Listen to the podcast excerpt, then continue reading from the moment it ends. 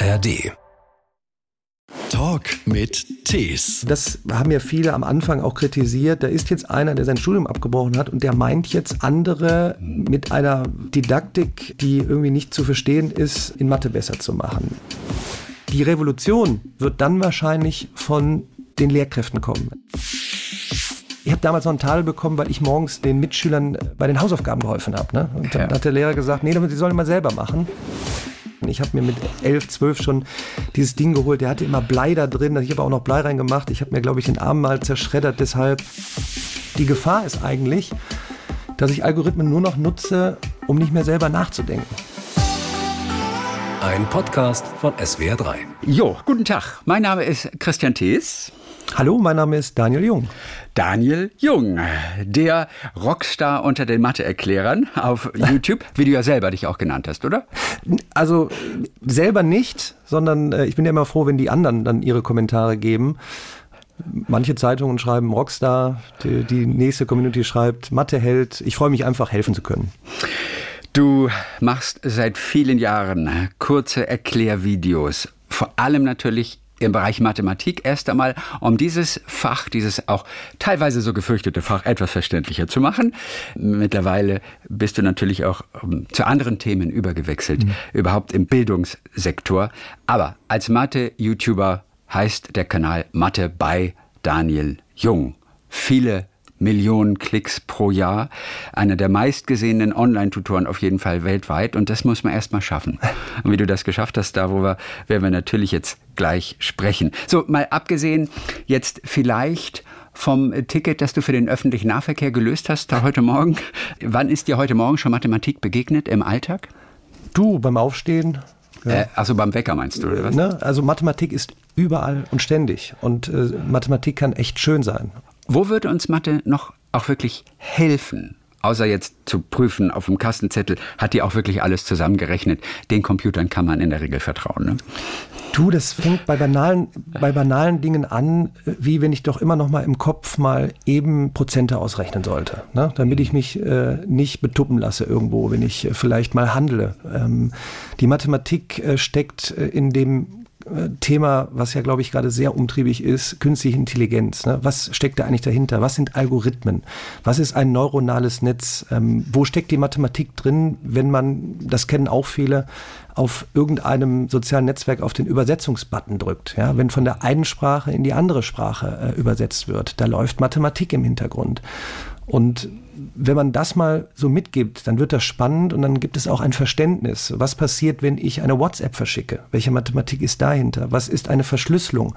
Wie gehe ich sicher durchs Netz? Du, da könnte ich jetzt stundenlang drüber sprechen und das ist ja. jetzt das Tolle es ist nicht mehr abhängig davon, dass du in der Schule, weißt du, ein Buch bekommst, immer noch von vor, weiß ich nicht, 30 Jahren, sondern du kriegst im Internet jetzt auch ja nicht nur mich, sondern auch andere tolle Menschen, die genau darüber sprechen und dir so ein Gefühl dafür geben, was in der Welt eben jetzt auch gerade wichtig ist. Denn wir sind umgeben eben nicht nur von Mathematik, sondern eben, ne, es ist die digitale Welt, was heißt das jetzt? Und ähm, das, das, das ist mir ein Antrieb, das eben auch jetzt in meinen Netzwerken mitzugeben. Warum ist es so wichtig, dass ich weiß, was da funktioniert, wenn ich eine WhatsApp wegschicke? Welche Mathematik dahinter steckt? Du, das ist jetzt die Frage, ähm, also die Standardfrage ist ja, muss ich wissen, was der Satz des Pythagoras ist? Den werde ich wahrscheinlich im Leben nie mehr anwenden müssen. So, dann sage ich immer, um aber dahin zu kommen, das Verständnis zu haben, was da passiert, das wird wieder projiziert wichtig sein auf das, was jetzt in der Welt gerade passiert. Wir sind in einem so dramatischen Wandel, da sind immer kürzeren Zeitabständen neue Dinge passieren. Und die Mathematik schult das und sich damit zu beschäftigen, was zum Beispiel die Mathematik dahinter ist, wenn ich eine WhatsApp verschicke oder wenn ich äh, eine Übersetzung bekomme, schult mein Verständnis, Strukturen und Muster zu erkennen und hilft mir, durchs Leben zu kommen. Es sind immer wieder diese Strukturen, diese Muster, die überall ja. im Leben auftauchen und die wir einfach anhand von Mathematik äh, verstehen können. Wann hast du dich denn in Mathe verliebt? Mir geht es so, manchmal sehe ich ein Theaterstück, ich sehe einen Film und da geht es um irgendeinen Mathe-Genie. Und er arbeitet an irgendwelchen Lösungen und seitenweise. Und ich bin total fasziniert und wünsche mir nichts Sehnlicheres, als Mathematik zu können. Ich war relativ äh, sehr, sehr durchschnittlich und definitiv kein Brain in Mathe. Ich bin eher so der Sprachentyp gewesen, aber eben nicht Mathe. Bin aber hoch fasziniert von Menschen, die was mit Gleichungen anfangen können und die dann auf der Suche wirklich seitenweise später dann diese Lösung finden, weil man auch spürt, dass dieses Gehirn gerade, der Kopf auf ganz besondere Art und Weise funktioniert. Ich habe es trotzdem zu keinen großen Fertigkeiten, trotz dieser Filme und Theaterstücke geschafft. Aber wann hat dich der Mathe-Virus gepackt? Oder ist es der oder das Virus für dich? Da diskutieren wir immer. Ach so. Äh, das also, Virus, das äh, Mathe-Virus. Ich würde sagen, die Liebe zur Mathematik. Gut, oder ja, so. Äh, nehmen wir es doch so. Äh, das war so in der, ich glaube in der fünften Klasse. Ich habe oh. da so, so, ein Buch geschenkt bekommen von meiner äh, Oma das war eben kein klassisches Mathebuch, wie du es aus der Schule kennst, sondern so ein wirklich illustriertes äh, Mathebuch. Ich habe das heute noch. Das ist äh, mit Tesafilm äh, geklebt noch, weil ich es wirklich zerfleddert habe. Es war anschaulich erklärt, es war bunt, es war anwendungsorientiert und ich habe mich äh, erwischt. Ja, also ich, ich bin 81er Jahrgang. Äh, ja. Wir hatten noch kein, kein Handy und, und Direktzugang. Und es war einfach toll. Und dann habe ich mich dabei erwischt, wie du dir auch tatsächlich selbst etwas beibringen kannst, wenn du eine tolle Erklärung damals eben noch klassischen Buchform hast. Und habe mich dann dabei auch erwischt, wie ich dann eben anderen geholfen habe, ne? also relativ früh in der Schule. Mhm. Dann, ich habe damals noch einen Tadel bekommen, weil ich morgens den, den Mitschülern äh, bei den Hausaufgaben geholfen habe. Ne? Und dann ja. hat der Lehrer gesagt, nee, sie sollen mal selber machen. Und ja, da fing das so an um Leidenschaft zu entfachen für eine Sache. Und was für ein Glück, wenn man so etwas erleben kann im Leben, braucht es ja wirklich oft diese eine Begegnung, dieses eine Filmchen oder in deinem Fall auch dieses eine Buch. Ne? Mhm. Das heißt, das können wir jedem nur wünschen, eine solche Begegnung mal zu haben. Ja, und ich, ich, ich gebe mal einen Tipp. Diese Begegnung kriegt man tatsächlich in sozialen Netzwerken, vor allen Dingen immer noch auf der Plattform YouTube, wenn man sich nicht vom Algorithmus lenken lässt, sondern mal aktiv etwas eingibt und findet auf einmal einen tollen Vortrag ähm, mhm. über die Mathematik, Physik, Chemie, Künstliche Intelligenz, was auch immer. Und diese, ich glaube, diese Möglichkeit wird immer noch unterschätzt, weil die Rückmeldungen sind halt gerade jetzt durch Instagram und TikTok, du, die, die meisten drücken immer nur auf Refresh, äh, wischen immer runter und dann kriegst du irgendwas vorgeschlagen, anstatt proaktiv da reinzugehen. Da, sind, da ist echt so viel tolles Wissen, mhm. toll präsentiert. Da hast du angefangen. Damals gab es vor allem, also überwiegend Katzenvideos, es gab Schminktutorials, es gab viele lustige Videos von Pannen, vielleicht auch von der einen oder anderen Fernsehshow. Aber Mathe war 2011 schon schräg, oder? Das Lustige ist, ich dachte, ich wäre spät dran, weil zum Hintergrund, YouTube hat ja schon 2005, 2006 angefangen und führende Universitäten aus den USA, zum Beispiel MIT oder Stanford, hatten schon seit den frühen 2000ern eigene Plattform mit Videokursen und haben auch ganz früh YouTube genutzt, einfach als, als Plattform, um viele Menschen zu erreichen. Und dann wurde mir erstmal klar, wie weit wir in Deutschland hinterher sind, was das, also das war so wie, da sind äh, äh, Inhalte wie Mathematik. Und ich habe mir halt gedacht, anderthalb Stunden waren mir zu lang, wenn ich einen, auf meiner Lernreise noch eine Wissenslücke schließen wollte und habe dann begonnen, eben in vier, fünf Minuten kleine, kleine Einheiten aufzunehmen und auf YouTube zu teilen, aber auch auf einer eigenen Plattform. Ich habe 2012 wie ein eigenes YouTube für Deutschland probiert. Aber es ist. Ah, also wie, ich wie hieß das? Ähm, es war einfach mal eine Lernplattform. Ne? Ja, ich habe okay. sie einfach e Mathe Mathematik E-Learning genannt. Mhm. So, und dann konntest du wirklich die Videos werbefrei konsumieren. Du hattest schon ein, eine Chat-Funktion. Ich habe da Schulen präsentiert, Universitäten, auf Messen. Dann haben die mich angeguckt und gedacht, also dieses Videolernen, wissen wir nicht, ob sich das durchsetzt. Und dann habe ich gesagt, ja, aber es, es läuft doch schon. Und dann hat dieses Modell nicht gegriffen, weil es muss ja auch finanziert sein. Und dann habe ich einfach gedacht, ja, YouTube nutzen wir es mal weiter, weil YouTube schmiert irgendwie nicht ab. Mhm. Ähm, und ist ständig verfügbar. Und so habe ich jetzt, mache ich bis heute bei all dem, was ich mache, lade ich immer noch Mathematik-Erklärvideos auf dieser Plattform hoch. 2011 hast du damit angefangen. Abi hast du gemacht 2001 mhm. ungefähr, um, um den Dreh. Genau, okay. Ja. So, nach dem Abi dann erstmal Sport und Mathe studiert. Richtig. Fandest es aber relativ öde, ja, diese, diese ganzen Folienpräsentationen. Es war einfach lang, es war eine, ja. eine, eine altmodische Art der Wissensvermittlung, sodass du das abgebrochen hast, dieses Studium. Ja. Welches Thema wurde gerade so dröge erklärt, dass du aufgestanden bist und nie wieder zurückgekehrt bist in den Hörsaal? Ich glaube, es war ein Mix aus, ähm, du machst dir Gedanken, wirst du jetzt diesen klassischen Weg gehen, an einer Schule arbeiten und Restriktionen zu haben. Ich habe mich ja parallel selbstständig gemacht. Ja, ich, hab, äh, ich hatte so einen Mix aus einer Tennisschule und einer klassischen Nachhilfeschule vor Ort. Und du warst so frei in der Gestaltung, du konntest mal einfach Dinge anders machen.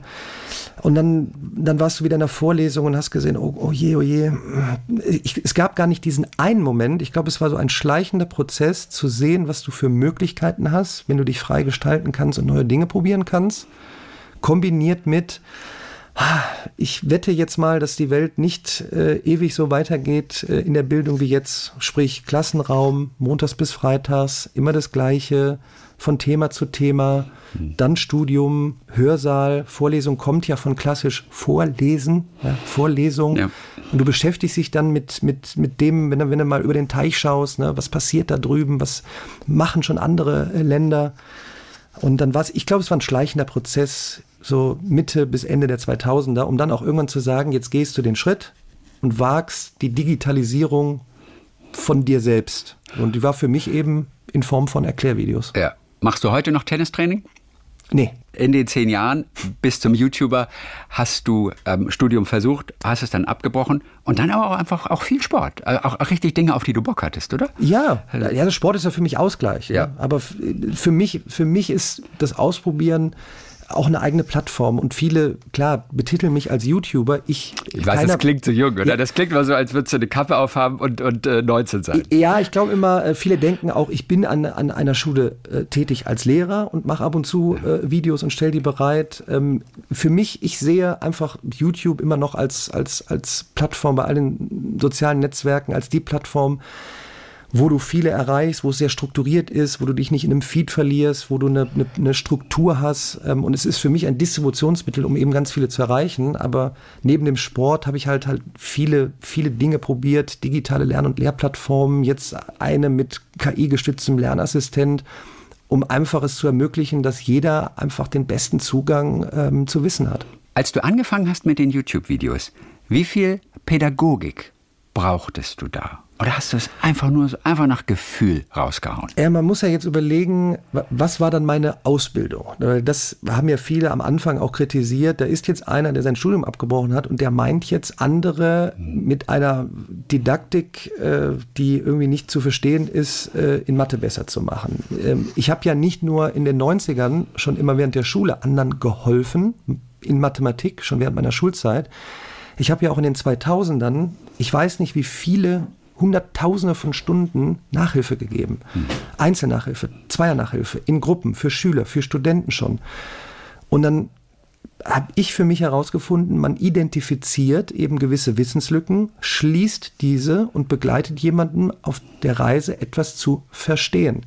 So, da hatte ich mich noch nicht mit Neurowissenschaften beschäftigt, mit Aufmerksamkeitsspanne, mit Mastery Learning, dass du wirklich zum Erfolg kommst, wenn du eben auf dieser Reise Lücken schließt. Und vom Gefühl her habe ich dann gedacht, okay, was ist die beste Möglichkeit, wenn jetzt nicht gerade jemand live da ist, um dir Nachhilfe zu geben, dann ist die Videoform, ich sehe jemanden, als würde ich ihn sehen, wenn er vor mir an der Tafel steht, ich höre ihn, ich kann es auch wieder zurückspulen, ich kann es mir nochmal anschauen, in Ruhe erklären lassen, keiner meckert mich an, wenn ich eine in Anführungsstrichen doofe Frage stelle. Und so war dann die Idee geboren, aus dieser Erfahrung von weit über zehn Jahren anderen Menschen etwas beizubringen in Mathematik, auch nachweislich mit Erfolg, das dann eben in diese Art von, jetzt heißt es Nugget-Learning-Prinzip, ja. äh, Kurzerklär-Video-Prinzip, äh, zu verpacken und bereitzustellen. So, und äh, ich glaube, du erlernst dann sehr viel auf der Reise, wenn du einfach eben machst. Und keiner wusste ja in den 2000ern, welche Möglichkeiten die digitale Lehre bietet, zum ja. Beispiel in Form von Videos. Du hast deinen Weg gefunden, auf jeden Fall, auch den für dich optimalen Weg, dazu auch noch zukunftsgerichtet. Wenn du Lehrer geworden wärst, an einer Schule, mhm. wärst du auch ein guter Lehrer? Das, das, das fragst du Leute als Hypothese. Ja. Jetzt kann man sagen, ja, natürlich. Ich habe auch jahrelang Tenniscamps geleitet. Du, ich hatte 60 Kids übers Wochenende mit Übernachtung von 5 Jahre bis 18 Jahre, habe ein Team geleitet. Äh, wenn man fragt, was ist denn die pädagogische Ausbildung mit Menschen, das hat super Spaß gemacht. Die Rückmeldung war immer, wow, wir hatten eine tolle Zeit, es hat echt Spaß gemacht. So jetzt äh, das in der Kombination an der Schule wenn ich Vorträge halte an der Schule, an der Uni, ähm, die Rückmeldungen, die ich halt eben gut finde, ist, wow, Daniel, das war nicht nur ein inspirierender Auftritt, ähm, es hat mir etwas äh, gebracht, ich habe danach umgesetzt. Ich glaube, ich wäre an der Schule, weil die, die Transformation so gewaltig gerade ist, wäre ich wäre ich äh, sehr umtriebig gewesen und ich weiß nicht, äh, ob es mich erfüllt hätte Ja. und was das mit dir gemacht hätte. Ne? Ob du dann vielleicht morgens mit einer Flappe äh, dahin gehst, nicht aufblühst. Und nur an Tennis spielen denkst dann erstmal. Nachmittags. Ja, oder Fitnessstudio oder was auch immer. Ja, Fitnessstudio, richtig. Also- Also ich, ich, ich, es wäre eine Challenge, ähm, äh, aber ich würde jetzt zum Beispiel, wenn man ganz verrückt denkt, ich würde gern mal äh, im äh, Kindergarten äh, unterrichten, in Anführungsstrichen, ähm, so als neues Projekt. Was wolltest du werden, als du klein warst? Ich, ich versuche mich jetzt mal zu erinnern. Ich glaube, ich habe in der Grundschule gesagt, so der Klassiker, ne? ich werde mal Astronaut. Okay. So. Astronaut, also tatsächlich. Äh, Das kennt man nur aus Büchern. Feuerwehrmann und Astronaut. Das immer und Lokomotivführer. Das sind so drei Klassiker. Gibt es das heute noch in den Köpfen der Kinder? Das kann ich bestätigen, weil mein Neffe äh, wird jetzt äh, am Montag sechs Jahre. Letzte Woche waren wir noch auf dem Feuerwehrfest in unserer Heimatstadt und glühende, äh, leuchtende Augen, ja, mit der Leiter nach oben gefahren, mit dem Feuerwehrauto gefahren, anderen Menschen helfen. Ja, es ist noch da. Der Neffe, den du auch in, in, in deinem Buch, das du dann geschrieben hast, den du auch äh, zitiert hast, und zwar mit zwei, hat, war, war ein gutes Vorbild für andere. Ne? An diesem Neffen hast du gesehen, wie es auch gehen kann. Ja. Oder, und der ist heute sechs Ja. und ist alles genauso eingetroffen. Er hat sich genauso entwickelt, wie du es gehofft hattest. Boah, das ist niemals so bei äh, Kindern. Ähm, aber wir, versuchen das Beste, auch ich immer, wenn ich, äh, wenn ich da bin, dass wir maximal viel spielen, die Welt entdecken.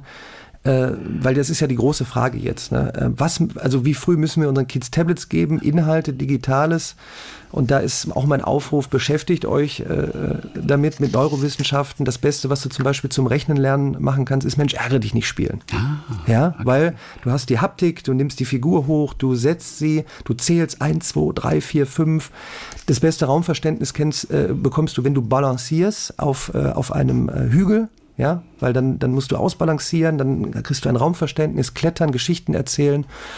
Genau. Und dann die gesunde Prise schlapp dazu, wenn du mal äh, ein Tablet hast, äh, vielleicht ein Mathe-Spiel. Also wir sind ganz glücklich und bei der Feuerwehr äh, blühen wir dann auch richtig auf. Ich hätte gedacht, du wolltest wenigstens irgendwie ein Supersportler werden. Irgendwie Leichtathlet oder, oder Bodybuilder oder Tennisstar oder sowas. Ja, das war auch zwischendurch mit dabei. Das war dann die Phase. Oder? Äh, ja, ich, ich, ich komme ja vom Tennis. Äh, Ich habe tatsächlich auch, ich meine, gut, jetzt kann ich es ja gestehen, ich habe zu Hause schon Unterschriften geübt, äh, wenn ich äh, Wimbledon gewonnen hätte, ja, dass ich schon oben, ich habe wirklich zu, zu Hause in der Bude äh, oben äh, hochgehalten, habe meine Unterschrift geübt. Aber es kam halt viel, viel zusammen. Äh, und für mich war der Weg, glaube ich, der richtige, äh, anderen Menschen hauptsächlich in der Mathematik zu helfen. Natürlich. Wer war dein großer Star, also dein großes Vorbild bei mir und ich habe auch äh, ganze Partien durchgespielt gegen die Tenniswand, weißt du, auf einem Übungsplatz, gegen die Mauer, gegen die man spielen kann, alleine mit sich selber. Ich habe es kommentiert, ich habe Wimbledon gewonnen, selbstverständlich. Ich habe einen Pokal in die Ho äh, hochgehalten, allerdings keine Unterschrift. Äh, Soweit war ich nicht. Mein großes Idol, das war damals, du wirst ihn zumindest noch ein bisschen kennen, Jimmy Connors. Das war meiner. Bei, bei mir war es tatsächlich, ich gehe da eine Dekade, denke ich mal weiter, Pete Sampras. 90er. Ja. Mit dem Hammeraufschlag. Ja, und ich habe mir, ich habe den Fehler gemacht, der hatte ja so einen Wilson-Schläger mit kleinem Kopf, also du musstest ja, wirklich pro sein. Ich habe mir mit 11, 12 schon dieses Ding geholt, der hatte immer Blei da drin, ich habe auch noch Blei reingemacht, ich habe mir, glaube ich, den Arm mal zerschreddert deshalb, aber er war so ästhetisch und das war so ein richtiger und auch aber auch ein echt feiner Kerl. Ja, keiner, der durchgedreht ist auf dem Platz, den Schläger nicht geschmissen. Also so Thema Wertevermittlung. Ja, also Pete Sampras, mein Idol damals. Ich hatte natürlich auch einen Wilson 2000, den Jimmy Connors gespielt hat damals. Ich weiß nicht, ob es den Schläger heute noch gibt. Boah, keine Ahnung. Okay, der hieß Wilson 2000 und natürlich musste die Rückhand beidhändig gespielt werden. Also, bei mir einhändig, ja weil es, Sampras war einhändig. ja, du einhändig. hast Glück gehabt. Bei mir, natürlich habe ich versucht, ob es Sinn machte oder nicht, aber man, man spielt sie beidhändig, weil man sagt, ist natürlich besser. Jimmy macht es auch so. Ja, ja, ja, ja. Thema Vorbilder. Ja. Thema Vorbilder. Dein allererstes Video, als du dann ins Mathe-Business eingestiegen bist, dieses allererste. Erklärvideo. Kannst du dir das heute noch anschauen? Ich, ich kann es mir anschauen, es ist ja auch öffentlich, man kann einfach einstellen, äh, äh, ältestes Video, mhm. äh, aber es ist auch echt lustig. Ja, also äh, ich bin in den ersten Videos ja teilweise im, im Tennishemd vom Tennisplatz an die weiße Tafel, Gelbstrich, der Ton, ich will nicht sagen miserabel, aber suboptimal. ist verrückt. Also, aber ich kann es mir noch angucken. Und ich weiß noch, wie ich da rumgespielt habe und äh, wie stellst du das Licht ein und die SD-Karte raus und überspielen und Upload und oh, es, war verrückt. Du hast dich dann selbst ja auch entwickelt, auch durch das Feedback, das du bekommen hast. Hm. Was musstest du lernen? Was hast du dann mit der Zeit besser gemacht? Man muss sich vorstellen, du stehst alleine im Raum und da steht vor dir eine Kamera, äh, du hast keine Reaktion und willst irgendwie jetzt äh, das Thema, was ist eine Potenz, äh, aufnehmen. Guckst du zwischendurch in die Kamera oder nicht? Äh, wie ist die Wirkung draußen, wenn du es dir anguckst? Guckst du die ganze Zeit auf die Tafel? Wie schnell redest du? Und ich habe wirklich, wenn man sich so ganz alte Videos anguckt, extrem, ich sag mal, ausbilderisch gesprochen, schnell gesprochen, mit dem Kopf gewackelt, links, rechts, wieder äh, in die Kamera geguckt, wieder zurück. Und dann waren so Rückmeldungen, Daniel, das ist ja wirklich toller Content und ich habe auch echt verstanden, was eine Potenz ist. Aber boah, du wackelst so oft mit dem Kopf hin und her, das nervt echt. Ne? Und das ist ja aber auch das Tolle, auch solche Chancen mal zu sehen, ähm, dass du dich entwickeln kannst mit Feedback. Ja? Also auch da ist Lernen nichts Neues. Ja? Nur mit Feedback kannst du besser werden und dich optimieren. Und das war natürlich eine tolle Möglichkeit, gerade über YouTube ganz viel Feedback zu bekommen und auch offenes Feedback, ohne lang nachzudenken. Ne? Weil als anonymer User äh, schreibst du wirklich alles gnadenlos raus. Mhm. Und so konntest du immer dann Schritt für Schritt äh, ja, dich optimieren. Deine Videos liefen ja lange unter dem Radar noch. Ähm, dann kam auch irgendwann die Pandemie. Da ging es natürlich sprungartig nach vorne. Da warst du wirklich vorbereitet auf diese Zeit schon als einer der wenigen in diesem Lande. Aber damals, als es noch so ein bisschen eben, ich nenne es unter dem Radar lief, Konntest du damit auch schon Geld verdienen damals oder kam das wirklich während der Pandemie dann erst? Nee, nee, das, das, kam, schon, das kam schon vorher, weil du, du musst dir vorstellen, die Pandemie hat einfach viel, ich sag mal, aufgedeckt für die breite Masse, was man besser machen könnte, aber der End-User, also der, der klassische 14, 15, 16, 17-Jährige, der hat auch schon in den Jahren vorher soziale Netzwerke genutzt und hat auch dort schon Wissensinhalte entdeckt. So, das heißt, auch schon vorher waren die Klickzahlen schon hoch. Und ähm, ich glaube, Corona hat vielleicht nochmal dazu beigetragen, dass auch Lehrkräfte gesagt haben, ja Moment, das ist ja eigentlich eine tolle Chance, auch digitale Lehrinhalte zu erstellen und zu teilen. Weil die Schülerinnen und Schüler, auch Studentinnen und Studenten, nutzen es ja eh schon. Mhm. Du möchtest auf jeden Fall deinen Beitrag leisten, die Bildung in Deutschland voranzubringen, auch auf neue Beine zu stellen, wirklich in die Zukunft zu führen. In Deutschland sagen, glaube ich, über die Hälfte der Lehrenden, dass die technische Ausstattung an ihrer Schule für digitalen Unterricht zum Beispiel nicht ausreicht. Also das haben wir jetzt an jeder Ecke natürlich gehört, nichts anderes. Was brauchen denn Schulen? Erstmal, das habe ich auch schon vor, vor drei Jahren in meinem Buch äh, beschrieben, wir sollten über die Architektur nachdenken. Ja? Also immer noch den, die, die, gleichen Räumlichkeiten, vielleicht mal über die Räume nachdenken. Jetzt können wir nicht von heute auf morgen die Schulen umbauen, aber wir können sie zumindest ausrichten. Also, was braucht es an Ausstattung? Mhm. Natürlich Endgeräte, die erstmal aber auch nichts bringen, wenn sie nicht vernetzt sind. Es braucht natürlich Zugang zu Internet, muss auch nicht in jedem Raum sein.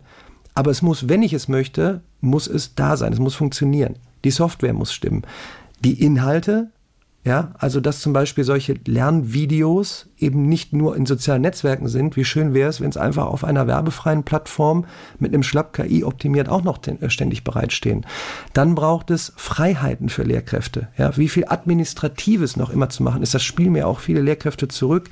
Wenn ich immer sage, nutzt doch mal jetzt so einen Freitag, um einfach mal, ich weiß nicht, TED Talks zu gucken auf YouTube mhm. mit mhm. diesen Inhalten, was KI ist und etc. Ja, wir haben gar nicht die Zeit.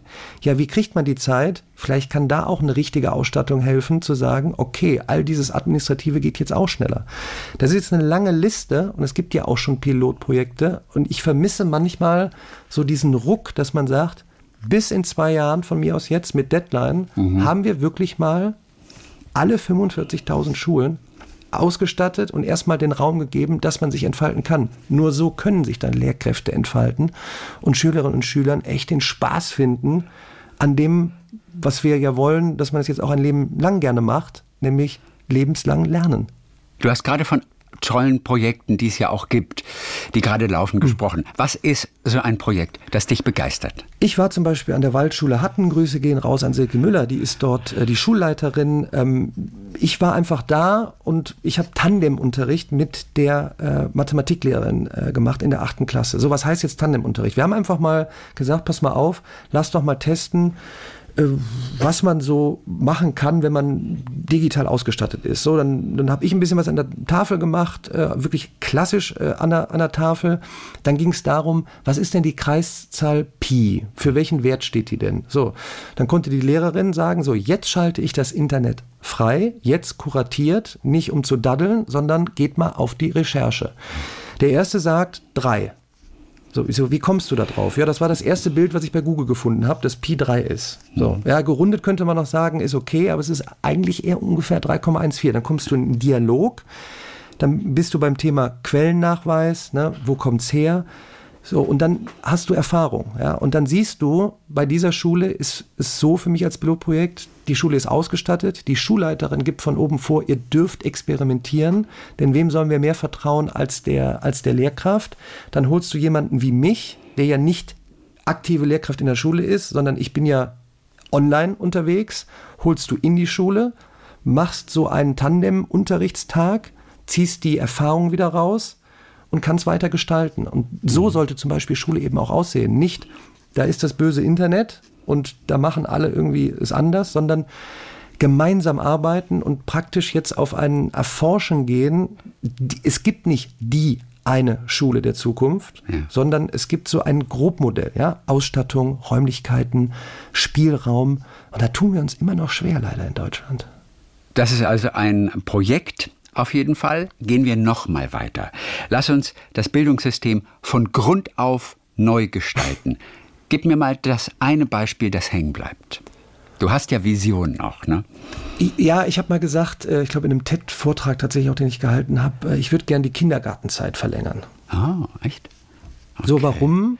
Ja, warum? Weil nach dem Kindergarten geht es in dieses klassische Modell und das klassische Modell ist, wir hatten mal den Übergang von Agrarwirtschaft erste industrielle Revolution und hatten so ein Grundmodell, wie die Welt funktioniert, wie man arbeiten muss. Und dafür mussten wir natürlich viele Arbeiterinnen und Arbeiter ausbilden. Daher kommt die klassische Struktur eines Schulgebäudes, ja, es ist ja eher wie eine Kaserne aufgebaut. Das Klassische, was du vermittelt bekommst, das Klassische, äh, jetzt äh, macht's Ding Dong Dong und äh, jetzt setzt euch bitte ruhig hin und bis zu einem gewissen Maß kriegt ihr was mit und dann funktioniert ihr in der Welt. Und jetzt ist es nun mal so, die ganze Welt die, vor allem die Arbeitswelt ist anders aufgebaut. Und dieser, dieser, diese Kreativität, diese Entfaltung, dieses neue Arbeiten, das neue Kommunizieren, aus der Kindergartenzeit kennen wir es, intrinsisch motiviert, montags morgens, äh, ein Mix aus draußen spielen, dann trotzdem aber wieder geordnet ähm, zusammensitzen. Es gibt noch eine Erzieherin oder einen Erzieher, aber es ist dieses, du warst irgendwie frei und hattest Spaß. Und dann, ab der ersten Klasse, montags morgens, ruhig sitzen, von Stunde zu Stunde, und irgendwie bist du dann gefangen. Und das ist für mich so mal so eine, so eine kurze Aussage, so die, diese Art von Kindergarten eigentlich verlängern. So, und das ist. Also Schule echt als Spaßbremse, gleich schon ab der ersten Klasse. Ja, es ist. Es, ja.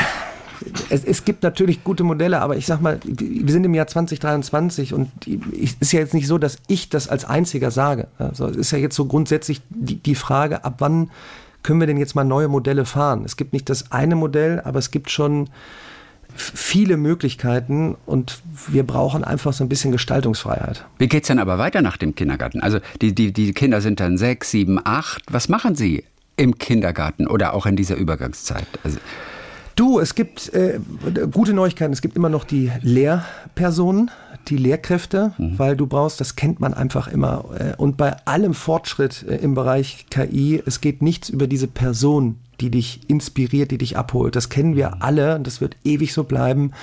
Ähm, es, beim einen war es der Sportlehrer, beim nächsten war es die Biolehrerin, wo du diese, diese Emotionen entfaltet hast. Ähm, ja, was passiert dort? Du hast natürlich immer noch ein, ein Grobmodell, was du können solltest. Warum lesen, rechnen, schreiben, artikulieren, Dinge hinterfragen. Ähm, die Frage ist, wie sollten wir anders drüber nachdenken? Warum muss es jetzt 9., 10., 11., 12. Klasse, 13. oder Q1, Q2 und immer noch mit, das ist jetzt Mathe und Physik LK und dort machen wir dann mit 18 oder 19 eine Prüfung, um dann einen Wisch zu bekommen, der eigentlich eh nichts mehr wert ist.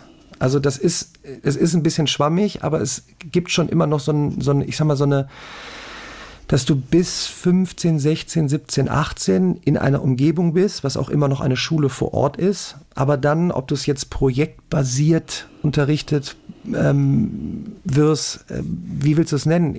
Da es nicht diese eine Lösung gibt, mhm. würde ich eher sagen, sollte immer noch so diesen, diese Art geschützten Raum geben. Das ist eben noch immer die Schule vor Ort, mhm. kombiniert mit einer tollen Online-Umgebung. Du triffst auf Menschen vor Ort hast aber eine andere Gestaltung als dieses klassische immer noch wie jetzt. Du hast die Fächer und du hast die GKs und LKs und dann irgendwann eine Prüfung in den und den Fächern. Sondern vielleicht ist es auch so eine ständige Art von Abfrage, wie weit bist du jetzt in Mathe? Äh, wie weit bist du jetzt gerade in deinen Physikkenntnissen? Welches Problem tut sich jetzt gerade auf in der Welt? Gehen wir das gemeinsam an? Hier hast du noch Räumlichkeiten, wo du dir da Informationen holen kannst. Hier haben wir jetzt ein Projekt, keine Ahnung, wir wollen über Batterietechnologie sprechen der Zukunft. Kommen wir jetzt zusammen. Das, da das für viele so schwammig ist, sagen viele, boah, wie sollen wir das denn machen? Und ich sage immer, wow, redet mal mit den Lehrkräften. Da sind so viele tolle Lehrkräfte unterwegs, gerade an den 45.000 Schulen. Die haben dafür schon experimentiert in den letzten Jahren, wie sie das in einer Umgebung in Schule vor Ort umsetzen können. Gibt es Prüfungen später trotzdem noch? Ja. Prüfungen machen Sinn? Ja, mhm. weil du, du für dich willst ja auch wissen, wie ist dein Stand. Ja, ja ähm, jetzt mal ein banales Beispiel, morgen eine Herz-OP. Ja, du liegst am Tisch, fragst noch mal kurz und dann sagt einer, ich habe mir jetzt ein Jahr lang YouTube-Videos angeguckt. Ich mache die heute. Würdest du die machen? Wahrscheinlich eher nicht. Das heißt, ich würde lieber einen haben, der geprüft ist, der sich selbst überprüft hat, der die Prüfung abgeliefert hat und auch die Herz-OP durchführen kann. So, das heißt, es spricht nichts gegen Prüfungen. Wir sind nur gefangen in einer Standardisierung und färchen die Kids von Jahr zu Jahr durch Prüfungen, um einfach etwas mitzugeben. Du hast dann eine 1, eine 3, eine 4 oder eine 2, dann bauen sich Jahr für Jahr Lücken auf. Und wir können ja eigentlich jetzt ständig ermöglichen, dich zu überprüfen, wie ist dein Stand beim Thema Prozentrechnung. Du hast dort noch eine Lücke. Die kann dadurch geschlossen werden. Und so kannst du, wenn du überprüft worden bist, ja, jetzt hast du verstanden, was der Dreisatz ist. Jetzt, können, jetzt kannst du auch wieder zurückkommen, jetzt können wir wieder alle zusammen äh, das Problem angehen. Prüfungen machen definitiv Sinn. Ja. ja. Erst recht, wenn ich operiert werde. Ja. Prüfungen machen Sinn. Ich hätte sogar gedacht, dass du noch etwas radikalere Ansätze sogar hast. Das, das sind ja alles so Veränderungen, also sie klingen jetzt erstmal sehr leicht umsetzbar, aber äh, du bist gar nicht so radikal, wie ich dachte. Ja, jetzt definiere radikal. So, so, so, dass man etwas ganz anders anpackt. Du, also ich habe gelernt, wie radikal schon ist, äh, Erklärvideos über eine Dekade einzuführen, als additive Möglichkeit, wissender zu werden. Und dass dann Doktoranden schreiben, sie sind durch die Mithilfe meiner Videos durch die Statistikprüfung gekommen.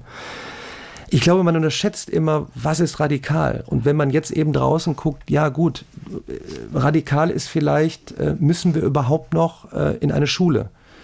Äh, das ist so eine Aussage, wo ich sage, ich will gar nicht so, so, so, Panik machen, sondern ich bin einfach ein Freund davon, wenn ich die Definition von Schule mir mal angucke, ein Ort, wo Lernende und Lernende zusammenkommen. Mhm. Den wird es einfach immer geben. Und ja, vielleicht ist es jetzt gar nicht mehr abhängig davon. Ja, also vielleicht willst du eine radikale Aussage hören, die 45.000 Schulen, die wir jetzt haben, brauchen wir nicht mehr. Ja, doch, wir brauchen eben die Gebäude, wir brauchen eben den Ort und wir brauchen die Menschen. Und die sind jetzt nun mal eben gerade da. Und ja, aber jetzt in dem Moment, wo ich jetzt spreche, würde ich sagen, okay, radikal wäre, lass uns die Bagger rausholen. Und du kennst ja manche Schulgebäude, wo ja. du einfach sagst, da möchte ich nicht mehr rein. Ja, mhm. es sieht aus wie, ein, wie, ein, wie, ein, wie eine Kaserne. Ja, auch die Toiletten klappen nicht, äh, weiß ich nicht. Die, die Lampen fallen ab. Ja, abreißen, neu aufbauen. Aber wer soll das bezahlen, Daniel? Naja gut, auch die Frage ist, glaube ich, beantwortet, wenn man die letzten Jahre verfolgt, die Politik, wie schnell Gelder locker gemacht werden können. Ähm, ich glaube, es scheitert nicht am Geld. Ähm, auch hier würde ich sagen, okay, wenn es dann eben verpufft, also das Geld äh, irgendwie vermittelt von der Politik. Ich frage mich auch manchmal, wir haben, wir sind ein so wohlhabendes Land, mit, mit Family Offices, mit Stiftungen. Das höchste Gut, was wir haben hier aus Deutschland heraus, sind dann unsere Köpfe der Zukunft ne, und haben keine Ressourcen. Da verstehe ich nicht, warum wir so eine Ellenbogen-Mentalität haben und nicht die, die Kraft von diesen äh, Investments bündeln, um dann zu sagen, also am, am Geld sollte es eigentlich nicht scheitern. Hm. Ich glaube, es scheitert an unserer Borniertheit. Und das Wichtigste unterm Strich, das ist tatsächlich immer die eine Person, die uns begeistert. Ja. Ne? Also ja. Äh, damit macht man schon Meilenschritte. Ja, und ja? das ist und das ist jetzt, das ist tatsächlich, da sage ich mal, spreche ich von Gefahr. Es ist jetzt sehr schnell möglich zu sagen, ich kreiere jetzt zehn Videos im Daniel Jung-Stil. Er soll auch genauso reden und was weiß ich, er soll über das und das sprechen. Ja? Und dann geht das raus. Und weißt du, dass ich es wirklich bin, wenn du dieses Video auf YouTube oder so siehst? Hm. Und woher weißt du das? Dieses Thema vertrauenswürdige Inhalte zu hinterfragen, das war jetzt nach, äh, nach äh, langer Zeit Google immer die Frage, wo kommt die Quelle her? Und da ist es eben umso wichtiger, dann auch wirklich zu identifizieren, nee, da steckt wirklich ein Mensch dahinter, der hält jetzt gerade einen Live-Vortrag, den kann ich aber auch wirklich live vor Ort treffen mhm. und der begeistert mich. So, und alles, was du dann digital hast, ist dann eben Zusatz. Aber dieses, dieses Thema, emotionale Bindung ja. mit der Person, das wird, glaube ich, wichtiger denn je. Du selber musst dich auch immer wieder neu erfinden, weil die Entwicklungen dermaßen rasant sind. Du hast ein Forschungsprojekt zum Thema KI. Ja. A-E-I-D-N, Artificial Intelligence in Education. Wie kann man diese KI, vor der viele so Angst haben, aber mittlerweile haben wir auch gehört, an Schulen die Schüler müssen mit der KI arbeiten. Die Schüler müssen, und zwar relativ schnell, möglichst jetzt schon, mit ChatGTP arbeiten. Lass sie gewisse Vorträge von ChatGTP schreiben. Das soll alles mit sozusagen reingenommen werden. Also in den nächsten zwei, drei, vier, fünf Jahren. Wie können wir KI richtig schön einsetzen. Ja, also Grüße gehen erstmal raus an Dr. Henning Weck, der war ja auch hier schon bei dir im äh, Podcast, Neurowissenschaftler. Gar nicht so lange her und er hat uns auch sehr beruhigt. Der hat auch gesagt, keine Angst. Der ist mit im Projekt mit dabei. Dann gehen ja. Grüße raus an Dr. Körner, ähm, äh, einer, der seit vielen Jahrzehnten nichts anderes macht, als äh, im Bereich KI unterwegs zu sein. Und wichtig ist, glaube ich, du solltest dich erstmal beschäftigen, was ist KI, also was ist künstliche Intelligenz. Dann bist du bei dem Thema, was ist Intelligenz, wie funktioniert das Gehirn. Dann bist du dabei, was ist eigentlich maschinelles Lernen und was sind neuronale Netze, um das erstmal zu verstehen. Mhm. Auch, was ist denn ChatGPT, was hat OpenAI da, was ist ein Large Language Model, was ist es, das nächste Wort vorherzusagen, damit du das erstmal verstehst. Das ist Schritt eins, anstatt einfach nur damit in Anführungsstrichen rumzuspielen. Und jetzt das Thema, was kann, nehmen wir mal das Buzzword äh, KI, um nicht zu viel darüber zu referieren. Für mich ist es ganz wichtig zu verstehen, bei ChatGPT ist es so, dort wird etwas kreiert auf Basis von Trainingsdaten.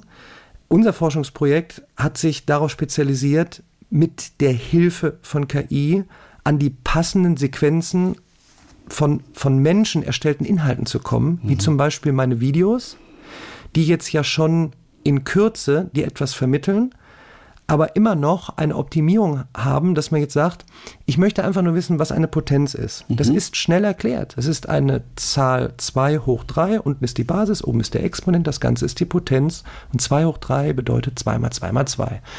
Das waren jetzt 30 Sekunden und an diese 30 Sekunden kann man ganz einfach kommen, weil ich rede ja in dem Video. Das kann man als Sprache jetzt raus extrahieren aus dem Video. Dann gibst du jetzt im Internet ein, was ist eine Potenz?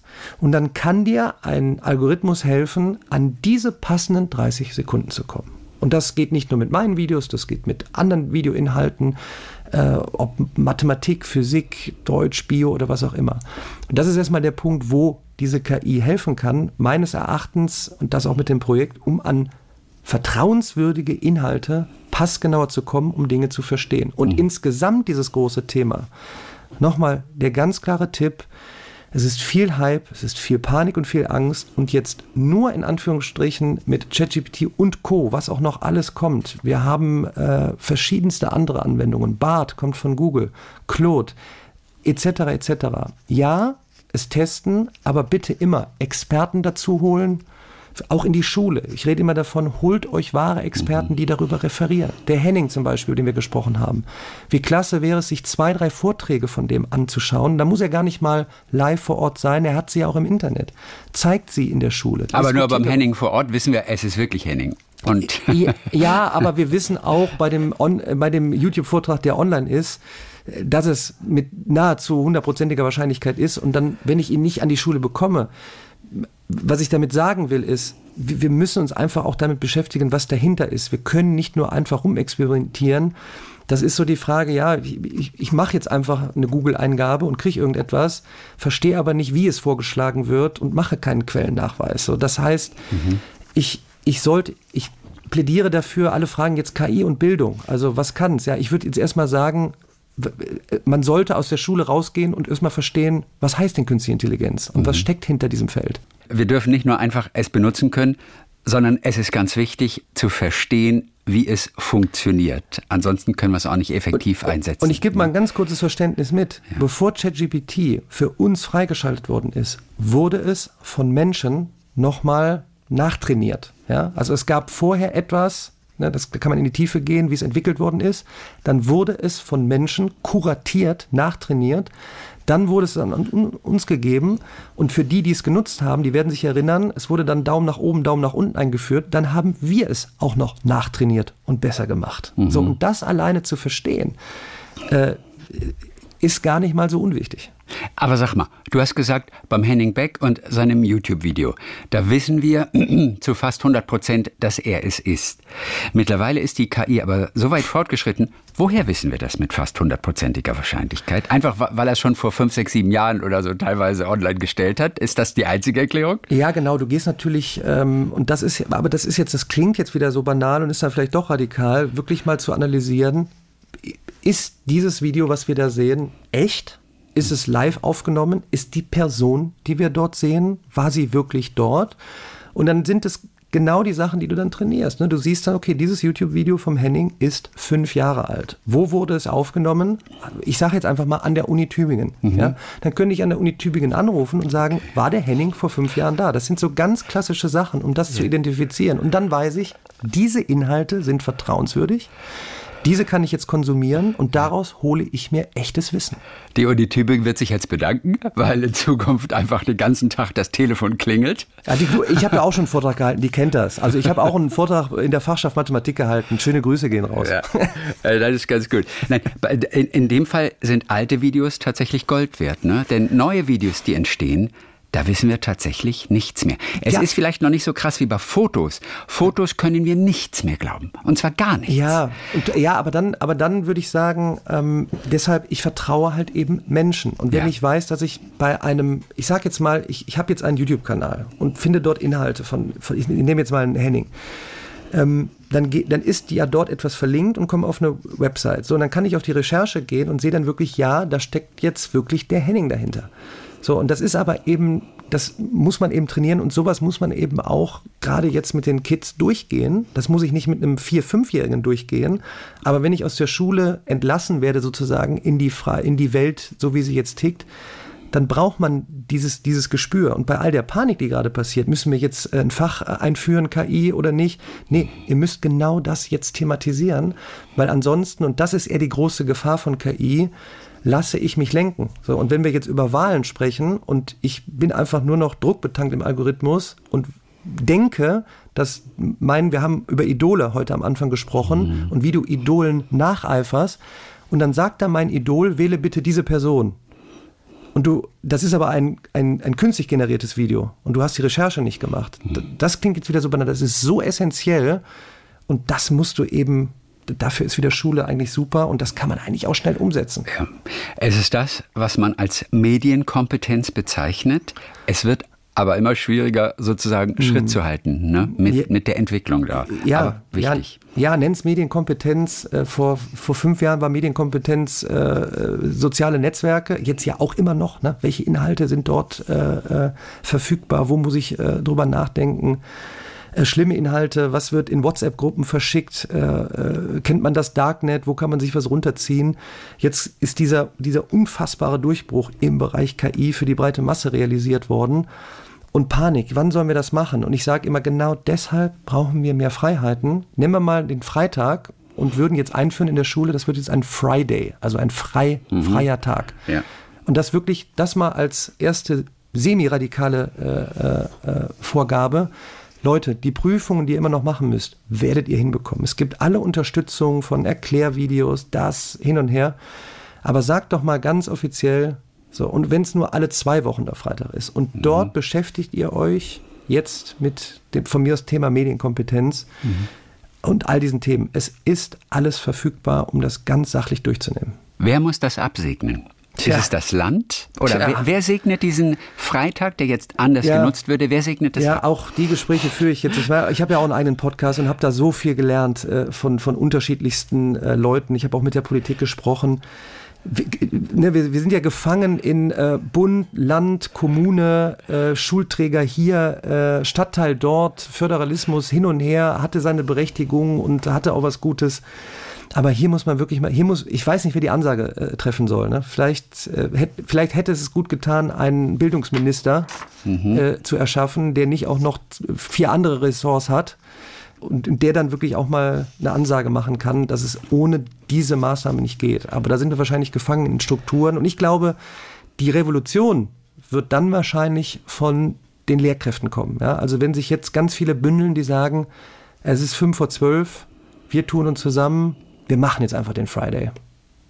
Wenn man bedenkt, wie wichtig Mathe ist, braucht es sogar einen Mathe-Minister. Ein Bundesminister für Mathe. Dann ach, Daniel ach, Jung. Ach, weißt du, ach, weißt du, ach, weißt du, da, also da, würde ich doch lieber oben drüber gehen, auch wenn die Mathematik überall ist und der Schlüssel zu allem ist. Sie ist überall, die Mathematik ist überall drin, aber ich glaube allgemein das Thema äh, Zugang zu Wissen, ja. Äh, das jetzt auch hier von meiner Seite aus, das zu ermöglichen, äh, unabhängig von der Herkunft, ich glaube, da sind wir vor einer großen Möglichkeit gerade. Nehmen wir uns zum Schluss nochmal das Klischee. Es heißt ja immer, Jungs fällt Mathematik leichter als Mädchen. Was ist da dran? Ach, da hatte ich, ja, da gibt es auch immer, da kannst du auf Recherche gehen, wie sind die Klickzahlen, äh, wer macht's, wer nicht. Ähm, ich glaube, ich würde mich darüber gar, ich, ich würde mich darauf gar nicht fokussieren, sondern ich würde einfach sagen, gebt doch maximal viel Spaß in frühen Jahren mit. Ich gebe auch direkt einen Tipp mit. Es nennt sich vedische Mathematik, mit V geschrieben. Mhm. Vedische Mathematik. Gruß an alle Eltern.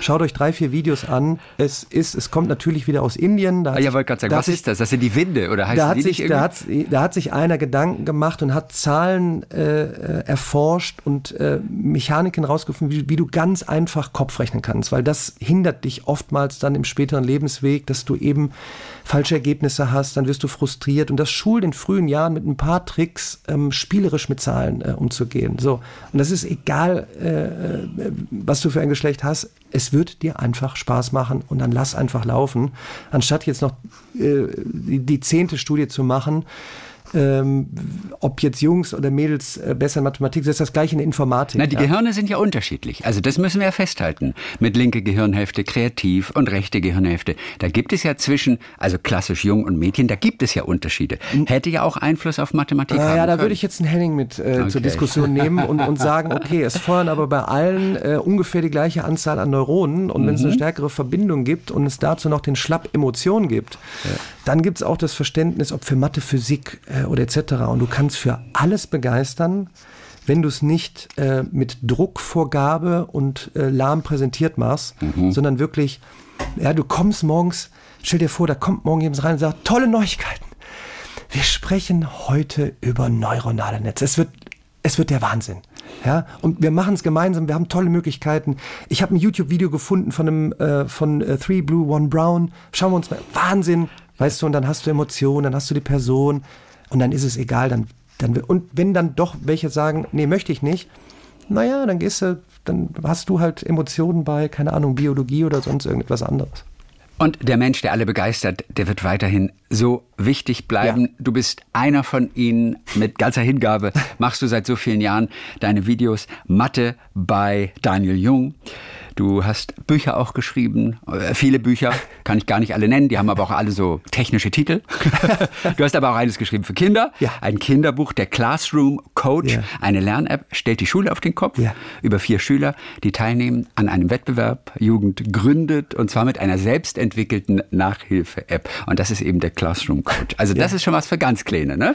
Du, um, ja, um die das, ja, ja, auch Rückmeldungen, du, also ab elf Jahre würde ich sagen, elf, zwölf, dreizehn Jahre schon, ähm, ähm ganz spielerisch äh, erklärt. Ähm, dieses Thema Gründen ist ja auch, huhu, da sagen immer viele, oh, unternehmerisch. Nee, es geht einfach darum, ich will jetzt gar nicht sagen unternehmerisches Denken, sondern einfach Probleme identifizieren, lösen und es sind äh, äh, ja es ist eine Schülergang, ja, die hatte ein Projekt schon vorher, hatte da viel zu tun, ist ein bisschen nicht mehr nachgekommen im Lernen und nehmen auf Basis von Erklärvideos äh, die Möglichkeit, daraus ein, ein Modell zu machen. Jugend gründet, toller Wettbewerb, den es real auch wirklich gibt. Ja, Jugend mhm. gründet in, äh, in Baden-Württemberg, ersetzt tatsächlich ein viertes Fach. Ja, du kannst dort ein viertes Fach nehmen und ein Unternehmen gründen.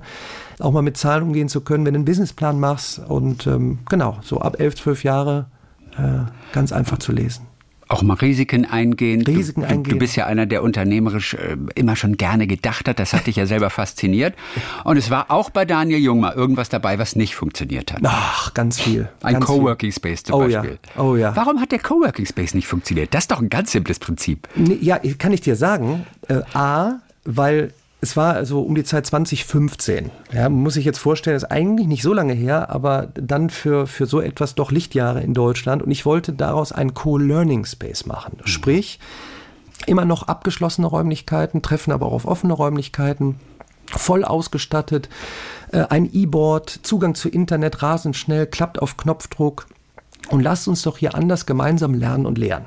So ja, wo ist denn das Geschäftsmodell? Ich sage, weiß ich noch nicht. Vielleicht buchen sich hier Schulen und Unis ein und testen einfach mal. Ähm, hat alles nicht funktioniert. Mhm weil sicherlich es gerade einen Coworking Space Hype weltweit schon gab, so die neue Art, wie wir vor Ort zusammenkommen ja, zum also Arbeiten. Ich Leute, halt die alleine arbeiten am Computer, sitzen alle zusammen in einem Büro, jeder hat seinen Computer, tausend verschiedene Bereiche, aber jeder wurschtelt für sich hin. Ja, so das war halt auch noch, und ich habe es halt direkt auf, auf, auf Co-Learning projiziert, es war einfach auch zu, zu früh und, ja. äh, nicht, und selbst jetzt Ne, musst du dich immer noch finden. Ne? Zwischendurch war es so, wir sind jetzt alle in einem offenen Raum, dann merkt man, nee, ist doch nicht. Man muss sich auch mal wieder ne, zurückziehen, man muss auch mal in einem Team, in einem geschlossenen Raum arbeiten und es ist einfach ein Entwicklungsprozess. Und das wäre eigentlich schön, wenn man eigentlich das jetzt, ich, aber ich ziehe halt die Lehren daraus, äh, dann halt Projekte zu machen und dann vielleicht Schulen und Unis zu unterstützen, solche Räume in der Schule einzuführen, weil du brauchst mhm. halt solche, solche Spielwiesen. Du brauchst sie halt nicht nur digital als Spielwiese, sondern eben auch analog. Ja? ja. Also stellt euch einfach nur Schulen vor, wie toll wäre es, wenn es einfach in jeder Schule einen Makerspace gäbe. Ja, so, so nach dem Motto, wir statten ihn einfach mal aus. Ja, ich sitze jetzt hier in einem Podcaststudio, warum hat nicht jede Schule ein Podcaststudio? Hm. Eine tolle Möglichkeit, einen Podcast, was lernt man da alles dabei? Du musst Recherche machen. Einer muss die Moderation machen, äh, Dinge hinterfragen, artikulieren. Also das ist wie, ich, ich erinnere mich, äh, in den 90ern, da haben wir so einen Informatikraum bekommen. Ja? Der ist dann hinter den Toiletten rechts. Ja, das wäre jetzt schade, wenn ja. eine Schule so einen Makerspace bekommt. Ist ja immer übrigens. Er ist ja. immer hinter der Toilette hinten. Ja, das wäre schade, weißt du. Und das ist jetzt so, das kommt jetzt halt alles schnell. Und ja, äh, ja das war ein sehr teures Projekt. Und ich dachte, wow, das, das ist, doch, ist man doch eigentlich reif für in Deutschland ja. jetzt. Es kann nicht alles klappen. Dafür laufen natürlich deine tausende Mathe-Videos natürlich weiterhin extrem gut. Sie helfen zigtausenden, hunderttausenden Schülern bisher. Es gibt auch eine kostenlose Lernplattform, ja. mathefragen.de. Da sitzen auch richtige Menschen, die auch mal helfen. Auch das hast du initiiert kompliziert. Einer, der mit ganzem Herzen die Mathematik liebt und dafür sorgt, dass andere das genauso tun. Hör mal, vielen Dank. Wir sagen ganz herzliche Grüße nach Köln. Daniel Jung. Danke dir. Talk mit Tees.